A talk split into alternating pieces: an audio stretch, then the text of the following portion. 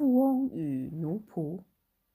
尹老爷是个大富翁，可是他对奴仆们却十分苛刻，总是要他们从早到晚辛苦的做工，不让他们休息。一家有个老仆人，他虽然年纪很大了，还是得做苦工，常常可以听到他做工时不舒服的呻吟个不停。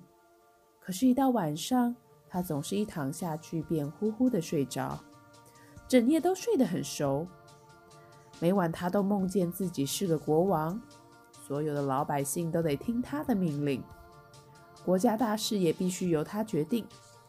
他在梦里住的是豪华的宫殿，可以尽情的游玩享乐，真是快乐极了。只不过一觉醒来之后，又是人家的仆人了。得听人使唤，做各种苦工。有人见他这么老了，还要做工，便安慰他。他回答说：“啊，人活在世上啊，顶多也不过一百年，白天和晚上各半。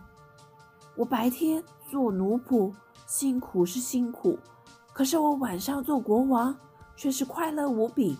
我还有什么可埋怨的呢？”你老爷呢？他整天绞尽脑汁想办法赚钱，又费尽心力去管理这些产业，弄得身心疲惫。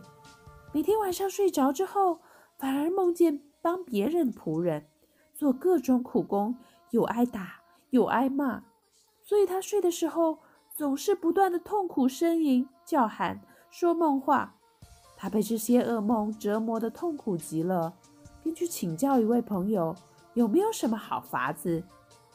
朋友说：“你的地位和财富都比人高出太多了，所以夜晚当别人的仆人。因为痛苦和享乐是互相依存、转化的，这是一种规律。